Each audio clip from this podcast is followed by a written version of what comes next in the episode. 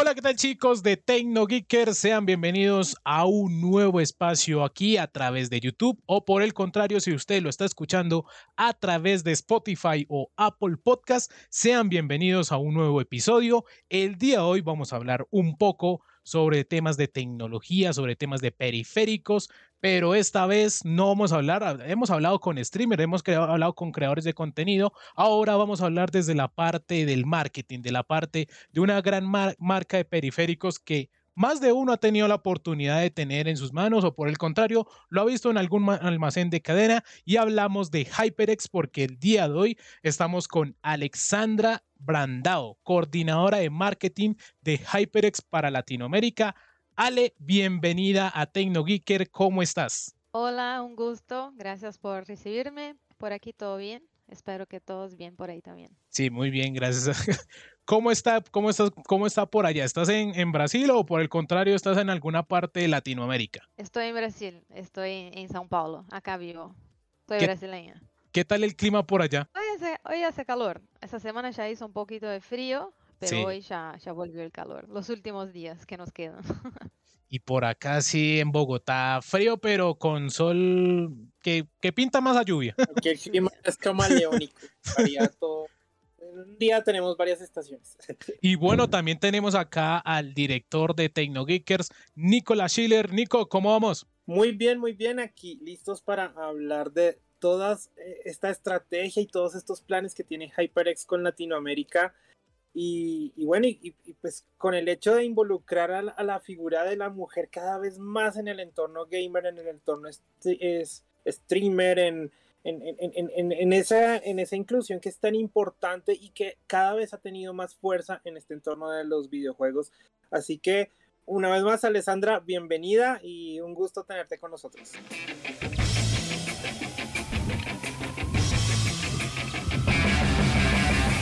Ahí vamos a hablar un poquito de un tema que me, apasiona mucho. Eh, ahí os cuento, estoy trabajando en HyperX desde hace seis años. Sí. Eh, empecé al revés, empecé trabajando primero con la región hispanohablante y después me fui a trabajar con, el mercado de Brasil. Entonces empecé aprendiendo bastante de, toda la parte de, América del Sur, la parte que habla español. Y también ahí sumando Brasil, mucha experiencia, mucha cosa que, pasa por acá. Entonces, de estos seis años vi muchos cambios para mejor, obviamente, en lo que es el espacio femenino, en todo lo que es gaming, lo que es competencia, lo que es creación de contenido, pero también toda la parte de mercado. Es un mercado muy abierto a las mujeres, que tiene mucha presencia femenina. Habéis conocido, ¿no? Ayer, una parte de, de mi equipo, Exacto. Pudisteis conocer a Roxy, a Gaby y, y como ellas, otras tantas mujeres eh, tremendas que trabajan con, con, nosotros en el equipo. Y igualmente en el mercado se, ve, se ven muchas mujeres muy competentes, apasionadas y que cada vez más ganamos ¿no? el espacio que, bueno, obviamente nos pertenece, pero siempre, siempre hay que luchar y buscarlo. Así es. Bueno, Alexandra, hablamos un poco desde que tú llegaste a HyperX, ¿cómo ves la parte femenina en dicha marca? O sea, ahora está haciendo como más fuerza o ha sido como un proceso de, transición, porque obviamente lo que queremos todos es que tengan 50 y 50 en todas marcas, o sea, 50 de mujeres, 50 de hombres, para que sea muy equitativo. ¿Cómo lo ves tú por parte de HyperX? Nosotros internamente como marca creo que si vamos a un 50-50, me imagino. Eh, no, no, somos un equipo muy grande en América Latina, pero sí muy dividido entre, entre hombres y mujeres. Y, y siempre, siempre cuenta la gente que, bueno, yo cuidando de, de, marketing, hablando mucho con streamers, con talentos, con esports, con agencias, básicamente con todos que trabajo, la persona en contacto conmigo es una mujer. Sí. O sea, y todos dicen, ¿no? Porque son, somos organizadas o somos muy atentas, somos muy esforzadas. Entonces, hoy día creo que eh, enfrente, no sé si así se dice en español, pero representando a un equipo esports eh, con marcas o con otros partners. Bueno, perdón que ahí van a estar gatas saltando por acá que quieren participar. Eh, siempre hay una mujer que participa. Entonces, de los equipos que trabajo, como Furia, como Isurus, mínimamente con dos, tres chicas estoy trabajando a nivel diario con mis agencias también. Entonces, por eso digo, el mercado, cada vez más tenemos a estas, estas mujeres participando, no solo de frente de cámaras, como creando contenido, siendo streamer, pero mucho también detrás de cámaras, como managers, como atendimientos, como fotógrafo, como, bueno, de todo. Vale, Alessandra. Y en cuanto a, ¿cómo ves eh, en este momento el panorama con respecto a la presencia y al, y al, hecho de que se involucra la mujer cada vez más en la escena gamer. Eh, ¿Cómo ves eh, en este momento y cómo lo ves proyectándose ya hacia unos años más adelante? Bueno, creo que después de estos dos últimos años pandémicos que hemos vivido todos, hemos visto un gran aumento de streamers, ¿no? De creadores de contenido, mucha gente que se arriesgó a crear cosas, pues el tiempo en casa. Y yo creo que eh, en algún momento muchas mujeres que les gusta mucho el gaming, muchas veces piensan, bueno, el competitivo capaz no es para mí, porque es un, ambiente más difícil, es un ambiente eh, tóxico, obviamente, mucha gente se, se se cambia ¿no? el nombre en el juego, como que para no mostrar que es una mujer, siempre que hay que, hay que jugar con vos, o sea, siempre es un camino muy difícil. Al contrario, cuando tú eres una streamer y creas tu comunidad, es básicamente como si crearas tu safe space, ¿no? Tu espacio seguro, que obviamente puede pasar cosas feas, pueden, puede pasar toxicidad, que eso desafortunadamente pasa. Eh, pero creas a tu espacio, creas a tu contenido y puedes hacer lo que quieras y no tienes que jugar mejor que uno o competir por un espacio, etcétera, en lo que es eh, competencia de esports. Yo creo que justamente por eso, si vamos viendo a lo largo de los años, aumento ¿no? de participación femenina como streamers, como juegos, eso no es secreto, creo que cualquier estudio que busquemos ya se cuenta eso, ¿no? Que las mujeres juegan más que los hombres, ya somos tipo un 51%, algo así, porque gamers somos, gamers de frente a los otros cada vez más, ¿no? Más streamers, más chicas también jugando competitivamente, obviamente que con el, crecimiento de los equipos, que es exponencial lo que crece, ¿no? Grandes equipos, obviamente a nivel local, voy a hablar de, de Isurus y Furia que tiene un crecimiento gigante, pero a nivel global, mundial, ¿no? Si pensamos en un Team Liquid, por ejemplo, hoy día Team Liquid tiene un equipo de Valorant femenino, todo Latam.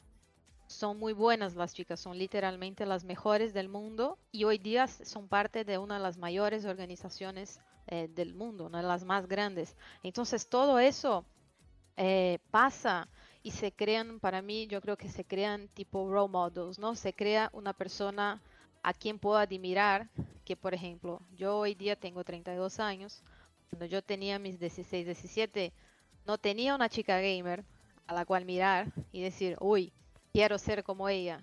Ya hoy día, ya son chicas de 16, 17 años, muy buenas, excelentes jugadoras, crean contenido que tú ya puedes mirar y decir, quiero ser como ella. Entonces ya se han creado mucho, muchas eh, imágenes, ¿no? Que las chicas hoy día ya pueden crecer mirando y son ídolos muy distintos de lo que era en mi edad. Eh, creo que la vuestra también, de que teníamos a los jugadores de fútbol, a un otro deportista, a un otro artista. Entonces básicamente se creó ese todo nuevo nicho. Eh, de gamers que se puede analizar, se puede acompañar y que se puede efectivamente espejarse, ¿no? Y decir, bueno, admiro a esa persona. Entonces creo que las jugadoras profesionales tienen una importancia muy grande para la comunidad. Las creadoras de contenido también que entran ahí y se ponen y se, y se exponen, ¿no? Para motivar, para eh, incentivar a otras de hecho, mucho de lo, del contenido que hacemos, ahí perdón, que voy un poquito para la parte de, de, lo que nosotros queremos como marca también pasar a la gente.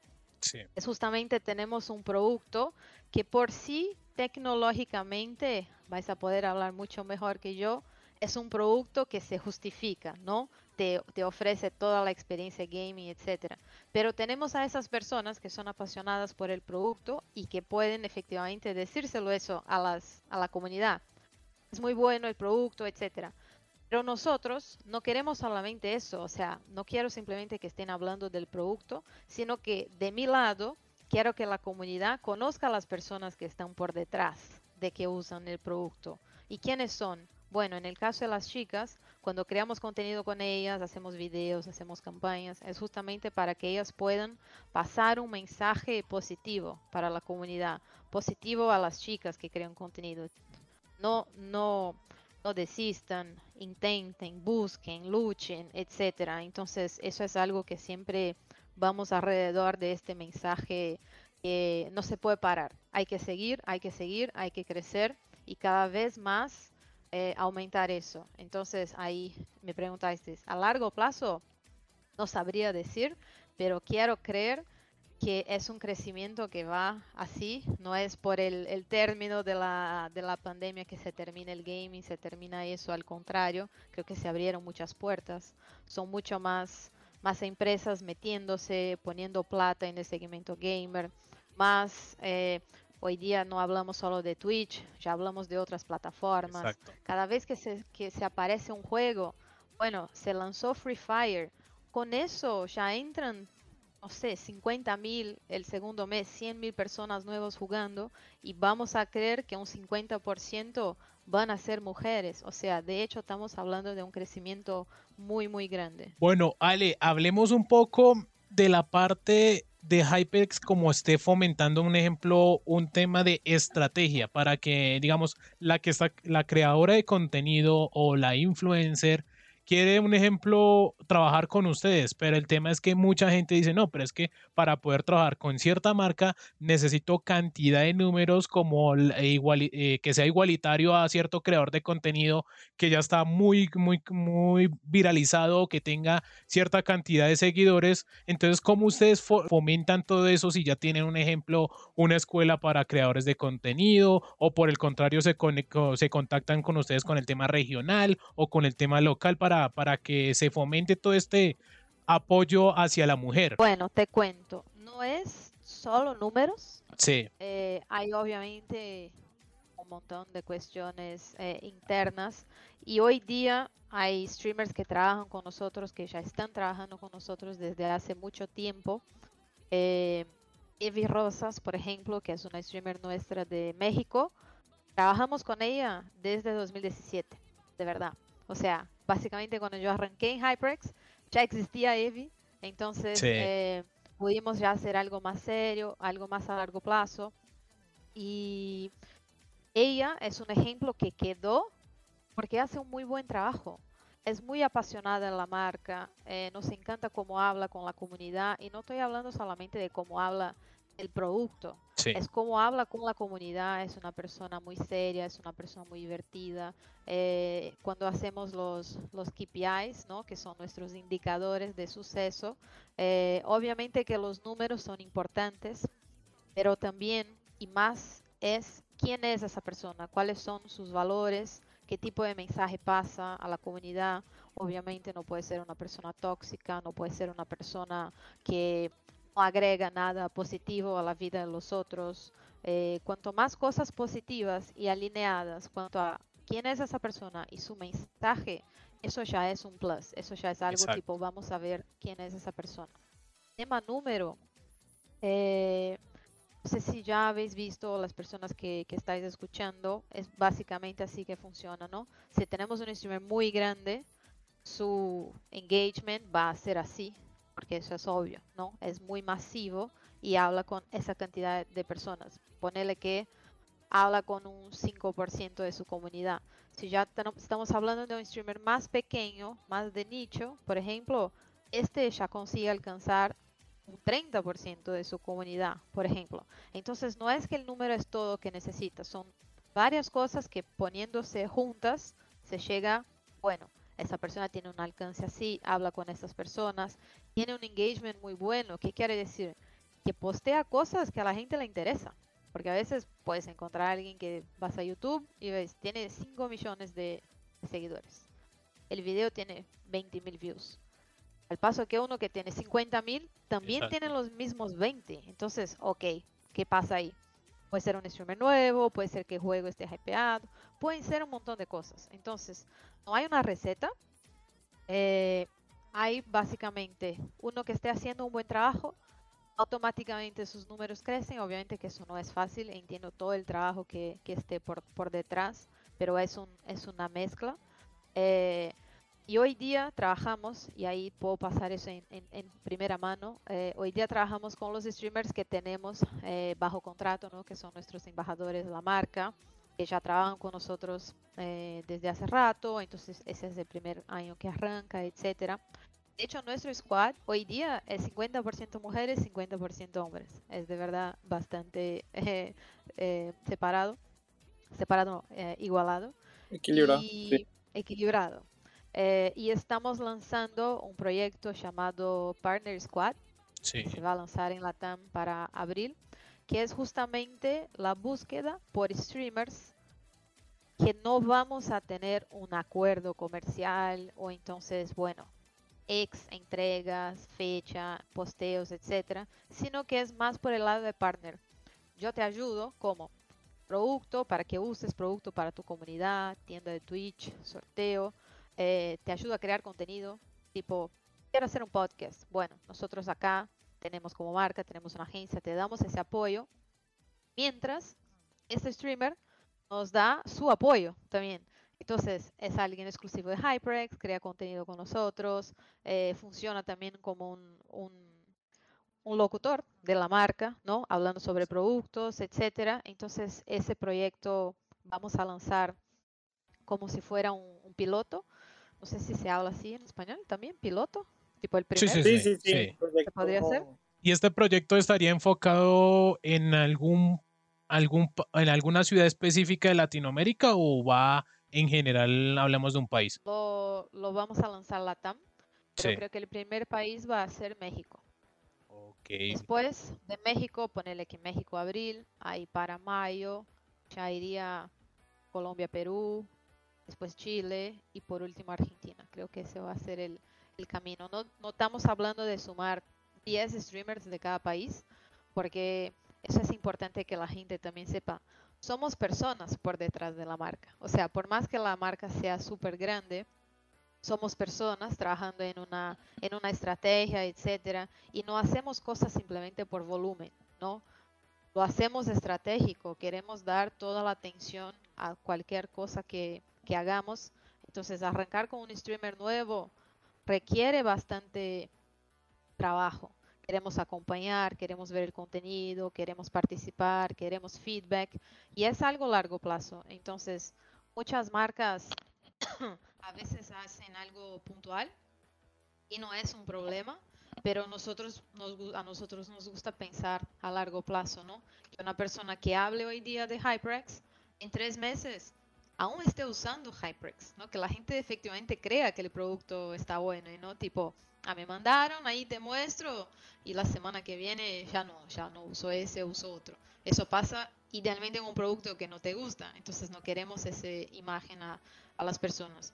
Y hoy día, vamos, no sé, 99% tranquilos de que aquí mandamos productos, empezamos a hablar, etcétera nos, nos va a ir bien porque vamos a hacer las cosas muy cuidadosas, muy, muy con cariño y, y, y bueno, y lo mismo, en el, ese proyecto Partner Squad vamos básicamente a una chica, un chico, una chica, un chico, no porque tiene que ser, sino que porque es natural. Sí. Es natural que pase eso, ¿no? Son, son muchas mujeres buenas creadoras de contenido que básicamente tenemos mapeadas, ¿no?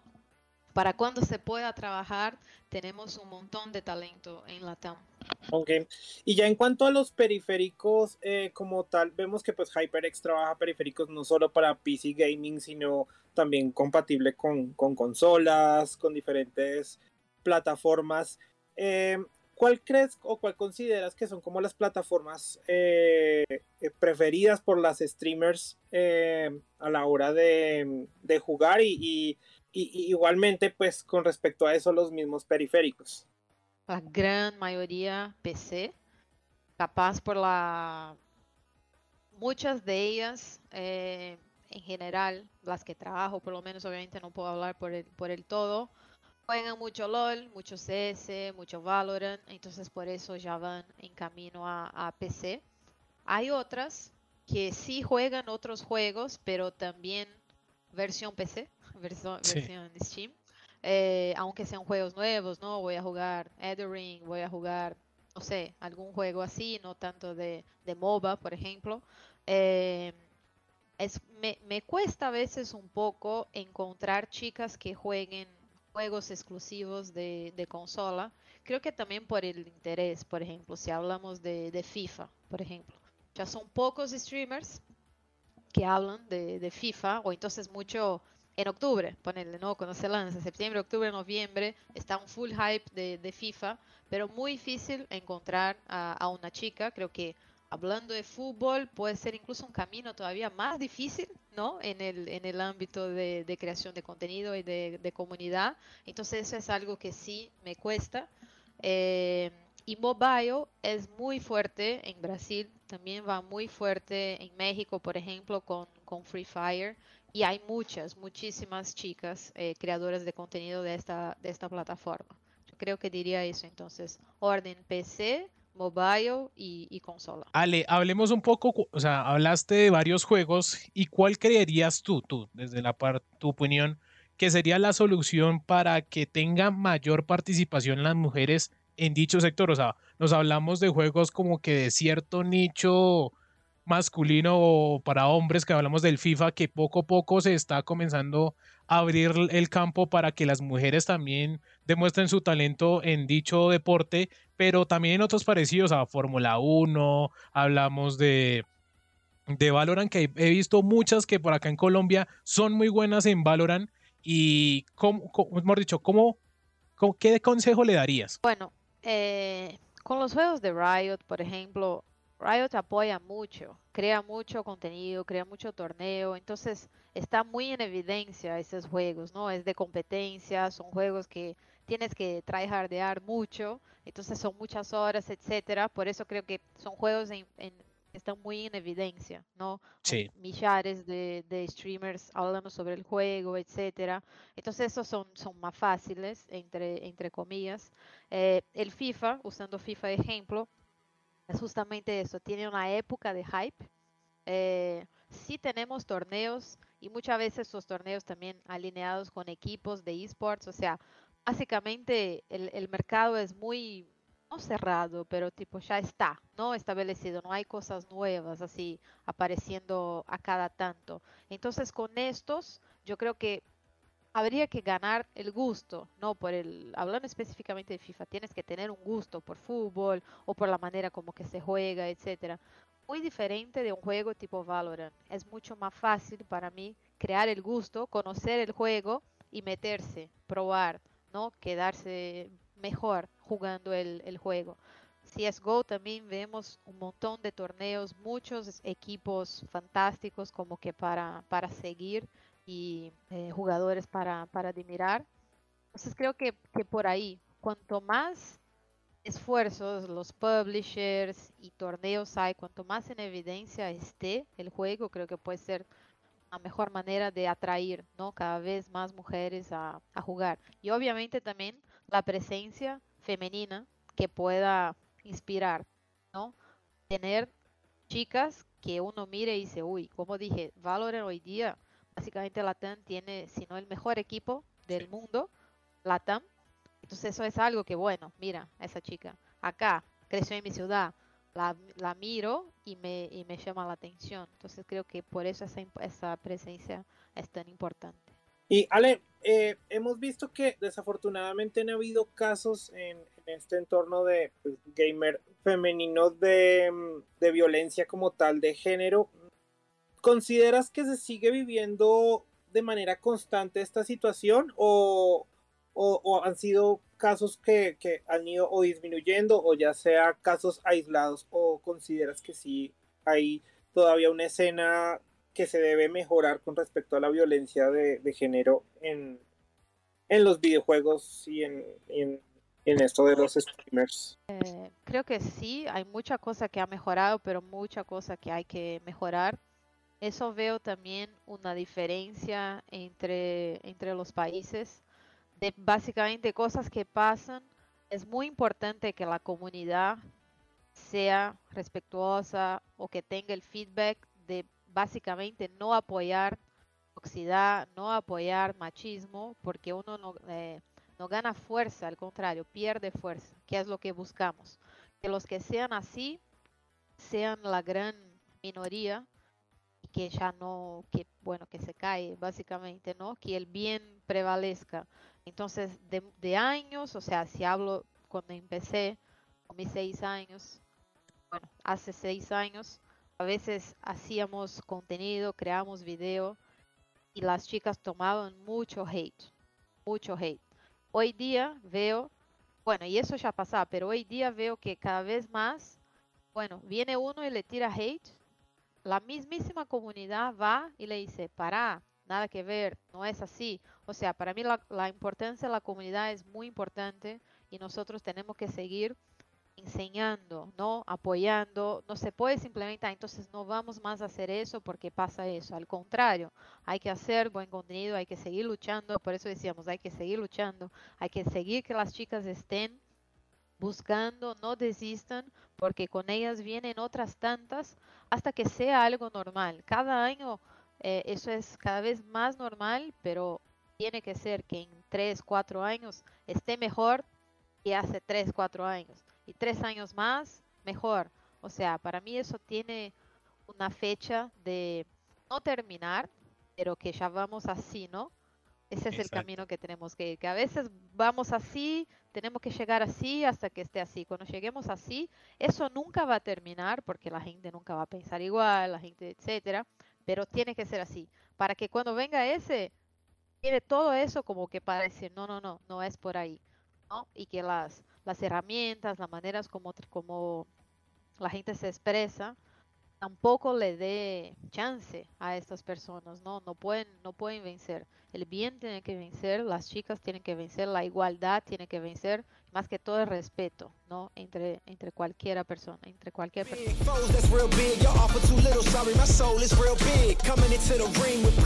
Bueno, Ale, ya estamos terminando el podcast del día de hoy antemano pues agradecerte por la invitación a acá a ser parte de TecnoGeekers, hablar un poco sobre tu experiencia como HyperX y el futuro del, poder femenino en esta industria de los videojuegos. Antemano, pues quisiera agradecerte y, preguntarte qué mensaje le quieres dejar a todas las mujeres que ven este podcast y, que obviamente las redes sociales de la marca, donde los pueden encontrar ustedes en Instagram, en Twitter, en, en Facebook, para que estén más conectados y por supuesto si tienen alguna duda, inquietud, pues ustedes se lo puedan resolver. Nosotros somos eh, HyperX Latam en todas las redes. Eh, en Brasil somos HyperX Brasil, pero bueno, obviamente la, la red es Brasil, así por eso dividimos eh, América Latina. Eh, creo que el mensaje es básicamente un compilado de todo lo que fue dicho que la presencia femenina es muy importante. Nosotros como marca admiramos mucho eso, queremos participar, apoyar cada vez más. Es algo muy, muy importante para que la comunidad crezca, eh, saludable, respetuosa. Entonces, no hay que desistir, hay que efectivamente buscar eh, personas, chicas, a, a admirar, a ver, a seguir y, fortalecer, porque nosotras tenemos que fortalecer una a las otras, buscando cada vez más nuestro espacio, nuestro derecho, hacer lo que nos dé las ganas. Tenemos muy eh, buenas creadoras de contenido en nuestro squad. Eh, en, todo eh, en, casi todos ¿no? de los países de Latinoamérica que trabajamos. En nuestras redes sociales podéis encontrar a, a todas ellas. Y nada, seguir como nosotros como marca van a haber muchas otras marcas que también van a, apoyar el contenido, apoyar el talento femenino y es, es el camino es siempre, siempre arriba. seguir adelante. seguir adelante. Bueno, bueno Alessandra, un verdadero gusto haberte tenido con nosotros. excelente este espacio, conocer un poco de cómo la escena gamer ha ido evolucionando. Eh, sobre todo el papel tan importante que cada vez va ganando la mujer en este espacio y bueno, nuestro agradecimiento por compartir tu tiempo, tu espacio con nosotros y espero que haya una futura oportunidad para, para seguir hablando de estos temas tan interesantes. Bueno, con eso. Bueno, muchísimas gracias y, lo que necesitéis de nosotros en HyperX, acá estamos. Muchas, muchas, gracias. Así que sin más, parceros, muchas gracias a todos los que se conectaron y es hora de darle game over a esta partida. Así que nos vemos en el próximo podcast acá en YouTube y en Spotify. Chao, chao.